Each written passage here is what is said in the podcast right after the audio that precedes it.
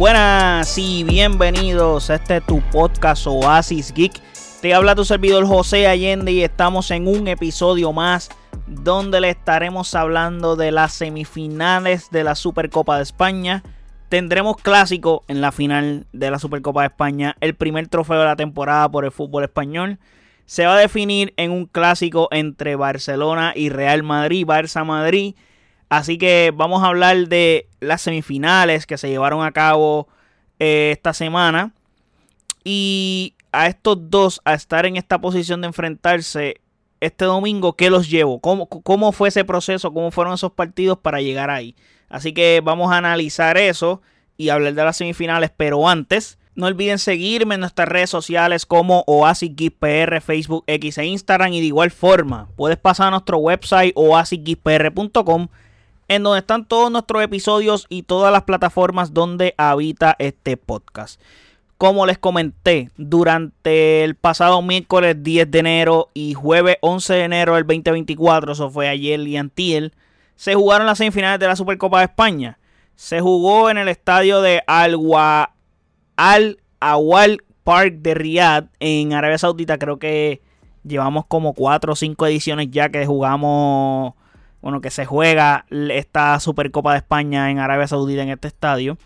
Donde el miércoles tuvimos un partidazo. Tengo que decirlo, fue un juegazo entre el Real Madrid enfrentándose al Atlético Madrid.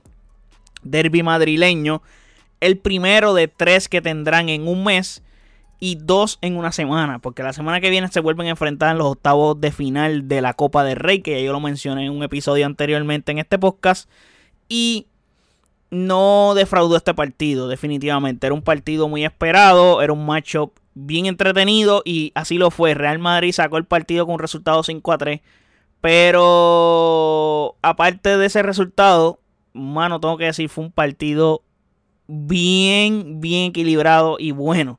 Desde el comienzo del partido, que estaba caliente con un gol tempranero del Atlético Madrid por Mario Hermoso en el minuto 6 y luego el Madrid apretó con gol a pelota parada de Rudiger, en el minuto 20 eh, con un cabezazo. Básicamente la defensa de Real Madrid salió a sacar la cara por el equipo. Sorprendentemente, Ferland Mendy anotó un gol a favor del Real Madrid. Un jugador que casi no juega y jugó y anotó. So, le dio la ventaja al Real Madrid. Y antes del descanso, Atlético Madrid tenía que hacer algo al respecto y fue de la mano de Antoine Grisman que anotó tremendo golazo, tremendo disparo a portería que fue pelota en, con rosca ahí. Y literalmente el dude eh, el que está de portero de Real Madrid este Kepa mano no tenía nada que hacer con ese disparo de Grisman este, este tiro de gol de Griezmann, este gol, mejor dicho, empató el partido antes de irse al descanso y a su vez es un gol histórico para Antoine Griezmann por el hecho de que se convirtió en el máximo anotador en la historia del Atlético Madrid. O sea, el jugador que más goles ha anotado vistiendo la camiseta colchonera del Atlético Madrid, pasándole a Luis Aragonés. Ahora, luego del descanso, el partido se puso bien equilibrado a nivel. Los goles estaban complicados eh, en, llegar. Y el partido, para darle más picardía, el Atlético Madrid se fue arriba. Y con posibilidades de ganar el partido gracias a un autogol de Rudiger. So, Rudiger le dio el primer gol al Real Madrid y casi le da la victoria al Atlético Madrid también. Eh, en una jugada ahí que se formó un angaretismo en la portería y se anotó a favor del Atlético Madrid por una pierna ahí que metió Rudiger. Así que de esa manera el Real Madrid estaba a punto de eliminarse. Cuando en el minuto 85, en otro revolú que se formó en portería con un montón de rebotes ahí, Carvajal apareció y anotó el gol del empate que hizo que este partido se fuera a prórroga. Y en tiempo extra, en el minuto 116, en el segundo tiempo extra, mejor dicho, eh, ya Atlético Madrid se veía que estaba apostando a irse a los penales, pues estaban aguantando el resultado. Pero Real Madrid con otra jugada, pelota parada, eh, anotó un gol José Luz, eh, para darle la ventaja al Real Madrid y de esa forma el Real Madrid ganar porque Luego en otra jugada de pelota parada, que era literalmente la última jugada del partido, el Atlético de Madrid se fue con todo. Hasta Jan Oblak fue a atacar y por ese irse a atacar, eh, un rebote, corriendo Jan Oblak y Ibrahim a la misma vez buscar la pelota. Ibrahim ganó la carrera, Ibrahim pateó a portería. No había, no había portero en la portería, estaba vacía y anotó otro gol y finiquitó el partido con el 5 a 3. Por eso es que el resultado se ve tan abultado no se ve tan abultado, una ventaja de dos goles, pero en realidad era un partido mucho más parejo de lo que se ve el resultado. Así que de esa forma, el Madrid logra la victoria en un partido muy igualado. Eh, el Atlético Madrid, pues tristemente, Antoine Griezmann hizo historia, pero no puede celebrar porque perdió en causa perdida, valga la redundancia. Eh, Atlético Madrid siempre le juega partidos muy buenos al, Real Madrid. By the es el único equipo que le ha ganado el Real Madrid esta temporada. Eso es un dato importante a recalcar. Y el mismo Ancelotti lo expresó antes del partido. No le gusta enfrentar al Atlético Madrid por lo complejo que es jugar contra ellos. Y, ahora en esta semifinal, pues se, se, tenían que enfrentar a ellos y se echó Ancelotti porque los tiene que ver dos veces más en este mes. Así que le tocó. Ahora, yendo a la otra semifinal, y es la que realmente nos importa en este podcast, porque yo soy fan del Barça y yo cubro los partidos del Barça constantemente, ustedes lo saben, tuvimos a los Asuna enfrentando al Barcelona. El jueves 11 de enero del 2024, en el mismo estadio, en Arabia Saudita, donde el Barça salió con el 11 de Iñaki Peña, Valde, Christensen, Araujo Cundé, en el medio campo de John, Gundogan, Sergi Roberto y en la delantera, Ferran Torres, Lewandowski y Rafinha. Curiosamente, otra vez el Joe Félix en la banca. Primer tiempo. No se ve al Barça lúcido. Eh, sí generó ocasiones, pero no las aprovechó. Eh, el problema es que el Osasuna con poco hizo mucho. O sea, el Osasuna jugó a defenderse con una línea 5, pero jugaba con una línea 5 bastante adelantada. Y el Barcelona no supo contrarrestar esa línea 5. Eh, y no sé, perdían ideas, eh, estaban, bueno, no perdían ideas, estaban a falta de ideas en el tercio, en el, en el último tercio de la cancha y sumándole que se lesionó Rafinha y fue sustituido por Lamin Yamal antes del primer tiempo. Creo que el primer tiempo no hay mucho que recalcar, aparte de que el Barça lo que generó no lo aprovechó y, y, y el Osasuna con poco hizo mucho para hacer daño al Barça y, tener posibilidades de anotar. Eh, pues posibilidades que el Barça no debería de estar regalando, pero ajá, eh, ya es un tema recurrente con el Barcelona. Ya en la segunda mitad, el Barça decidió subir de nivel de juego y consiguió abrir el marcador gracias a tremendo pase de Gundogan. Que güey, ya se vuelve habitual esto de que Xavi en los segundos tiempos, cuando el partido está así apretado, decide adelantar a Gundogan en el medio campo para que tenga más llegada y le funciona, porque Gundogan siempre logra generar ocasiones y creo que él lo está haciendo más para que Gundogan despierte esta versión goleadora que tenía en el Manchester City y que no está teniendo en el Barça. Y lo vimos en el partido pasado donde se le cantó un penal en el partido pasado de liga se le cantó un penal que pues protestaron de que él, él, pudo haber fingido la falta, etcétera. Pero el punto es que él estuvo en posición, él brincó. Yo pienso, sigo pensando que sí fue una jugada, que sí fue penal, de todas maneras. Pero anyway, ese, es un episodio que puedes pasar y escucharlo allá donde explico eso. El punto es que le está funcionando. Pues entonces, si tú ves que esto está funcionando, empieza el partido así eh, no esperes a estar con el cuello, eh, con, el, con el agua al cuello para entonces decidir hacer algo al respecto en cuanto a este tipo de cosas. Y, by the way, en esa jugada de ese pase a gol que dio Gundogan, Christensen le roba la pelota a un jugador de los Asuna y están protestando de forma como si hubiese sido un robo, una falta que inexistente. Tú ves el replay creo que de primera instancia tú puedes pensar que es falta por, por, cómo se... Pero cuando ves el replay, no hay falta. Christensen le quita la pelota limpia al otro jugador y el jugador finge que le dieron un golpe en la nalga o en la espalda. Christensen en ningún momento le pone la rodilla en la espalda. Miren el replay para que vean, no hay ningún momento en que hay falta. El mismo Xavi lo expresó también en rueda de prensa. Él dice, de primera instancia vi que era falta. Cuando veo el replay, sin duda no hay falta. Y es cierto. Eh, de primera instancia, cuando tú ves la jugada rápida al momento, tú dices, ok, hubo falta ahí eh, que no se pitó. Eh, pero luego cuando ves el replay y el árbitro estaba al lado. So, literal, no había forma de que fallara ahí el árbitro. Coño, si, no, si, si cantaba falta eso, coño, es un descaro. Es un descaro. Pero fue la jugada que provocó el gol del Barça para irse arriba. Y Gundogan con tremendo pase a Lewandowski. Lewandowski recibe la pelota donde le gusta y donde debería estar en posiciones para recibir el balón. Ya sabemos que si recibe el balón en posiciones como en esa, en esa jugada en particular, sabes que va a hacer daño y que puede anotar gol. Y eso fue lo que pasó. Lewandowski recibió la pelota donde la tenía que recibir y anotó. Muy bien, excelente. Así tiene que ser siempre. Eh, Silvio Lewandowski define, lleva tres partidos con, eh, lleva tres partidos de Supercopa. Los tres partidos que ha jugado de Supercopa de España ha anotado. Un dato muy positivo y muy bueno. Significa que debería también anotar la final. Y el Osasuna no mostró urgencia, no mostró interés, no mostró como que estamos perdiendo, vamos a buscar el partido. Siguió con su planteamiento echado hacia atrás, con su línea de 5. Y ellos estaban relaxing, como que. Y eso ayudó al Barça a, a seguir generando, porque las piernas de los Asunas se cansaban, los jugadores se estaban cansando. Eh, y, el, y, Asuna no fue a buscar el empate. A favor del Barça, pues eso le funcionó. Y le sirvió para seguir atacando, atacando, atacando, atacando. Luego el Barça siguió presionando y finalmente sentenció el partido ya en el minuto 90 con un gol de Lamin Yamal. Que hay que decirlo.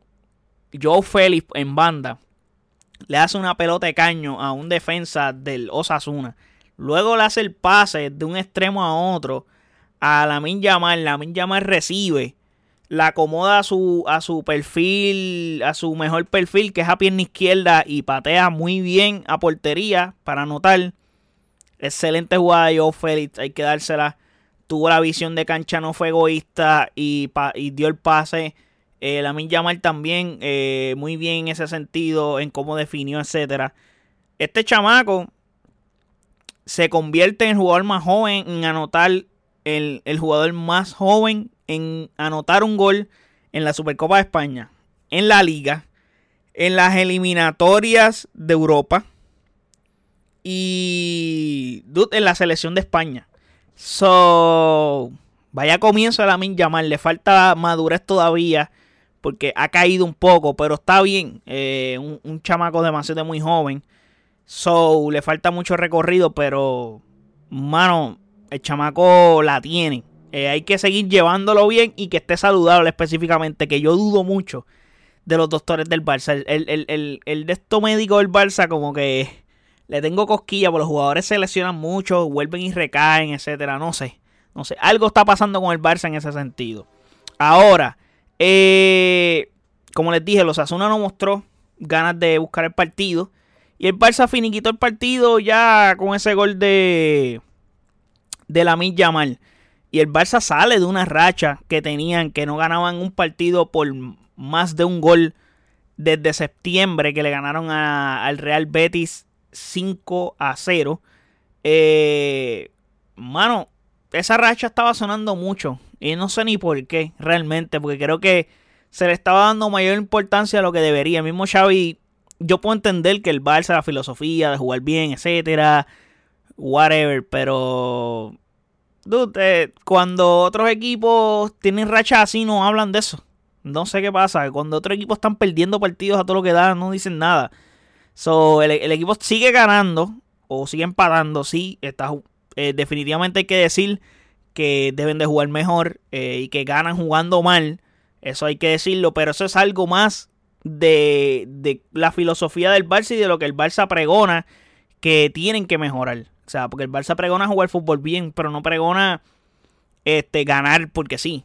Pues, por eso es que se le cuestiona que tiene que mejorar su juego. Porque si tuvieran si, si, si ellos ganaran y ya, sin importar la forma, pues nadie les dice nada. Pero problema es que su filosofía y lo que pregonan y lo que dicen todo el tiempo y se frotan en el pecho de que, me, incluyo, de que nos gusta jugar ganando bien, pues entonces, pues por eso es que se les cuestiona el tipo de juego.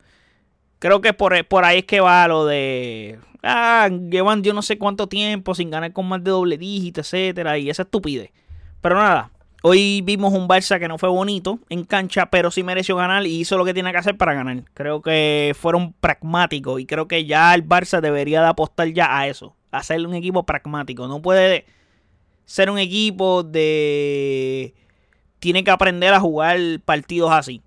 Tiene que aprender a jugar eliminatorias, partidos donde tienes que aprender a defenderte, aprender a aguantar, aprender a sufrir. No puedes ir todo el tiempo a la ofensiva. Eh, mano, yo sé que la filosofía del Barça es defenderse con el balón, pero hay ocasiones que el balón te lo quitan y tienes que bregar con la que hay y el otro equipo te va a seguir. So, tienes que bregar con esa. Ahora, para ir terminando, partido el domingo, clásico, final de Supercopa de España, repitiendo la misma situación del año pasado. A las 3 de la tarde, hora de Puerto Rico. ¿Qué espero de este partido? Honestamente veo al Real Madrid favorito desafortunadamente. Está en mejor forma, futbolística y anímicamente. Pero a su vez, ese exceso de confianza le puede, le puede caer en contra de ellos. Y que puede llegar y puede servirle a favor del Barça. Puede llegar con muchas ganas de, de ganar este partido el Barcelona. Y justamente y curiosamente, el año pasado los dos equipos llegaron a esta final en una situación exactamente igual. Creo que el Madrid tenía dudas. A diferencia de este año que se ve un Real Madrid en cruz control. No importa quién caramba se lesione, Real Madrid sigue ganando partidos bien. Esa es la diferencia de, de lo del año pasado a este año. Que Real Madrid tiene un jugador bien determinante. Un año pasado lo tenían. Pero no estaba al nivel ya. No estaba al nivel del balón de oro que había ganado el año anterior. Pero Barcelona está exactamente, exactamente igual o peor en la situación del año pasado. Lo único que el año pasado el Barça era líder de liga. O estaba segundo. Eh, para un punto o algo así. La diferencia de puntos era mínima. Pero yo creo que estaban líderes. No recuerdo muy bien. Pero el punto es que este año la situación es similar en cuanto a anímicamente cómo llega el equipo. La situación precaria que está el equipo y Barcelona debería de inspirarse, ya que es un clásico. Los clásicos tú siempre los quieres ganar. Son partidos que no importa la circunstancia, no importa lo que esté en juego, es un partido que tú lo juegas como si fuera una final de Champions. Siempre. Aparte de que esta final para el Barça, veo al Barça más urgido de ganarla que el mismo Real Madrid. Probablemente eh, Real Madrid la pierde y no pasa nada como el año pasado. Pero mientras que el Barça pueda darle una vueltereta a la temporada, si ganan este partido por el o por, por el resultado del partido, también pueden pasar muchas cosas en contra o a favor del Barça. Creo que el Barça es el jugador que más tiene para ganar y perder de este partido de final de Supercopa, a diferencia de Real Madrid que tiene poco que ganar, eh, poco que perder y poco que ganar también, porque realmente, ajá, un trofeo más y le ganamos al Barça. Y podemos reafirmar que somos el mejor equipo de España actualmente. Eso es lo que podrían hacer, es como sería un statement para el Real Madrid. Para el Barça sería una señal de que estamos vivos y que estamos mejorando y que nuestro fútbol está ahí y que seguimos compitiendo. Creo que serían dos statements completamente distintos entre el Barça y Real Madrid para este partido. Ahora, eh, la final del año pasado el Barça tuvo el mejor partido futbolísticamente hablando que ha hecho desde que Xavi está en el banquillo del Barça como entrenador del club, haciéndole un baile Real Madrid, pero ahora la situación es la misma, eh, tanto de manera positiva como negativa, como ya le expresé, así que Barça tiene más que perder que Real Madrid este domingo.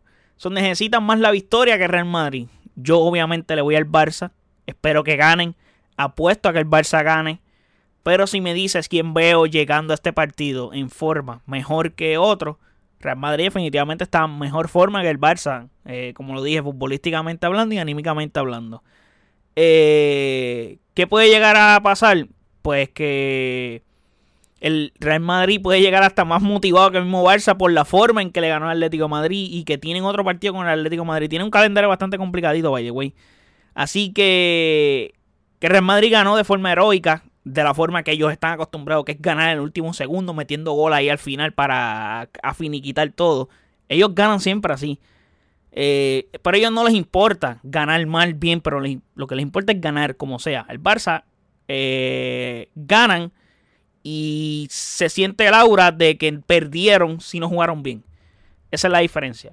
Así que nada, díganme ustedes en los comentarios quién creen que va a ganar este clásico el domingo y quién va a ganar la Supercopa de España entre Barça y Real Madrid. ¿Cómo ven a los equipos?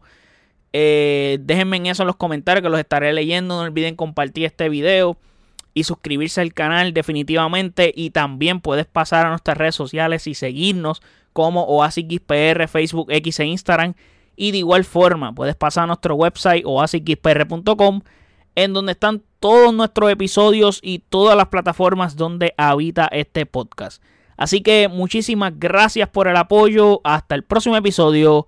Chequeamos. Bye.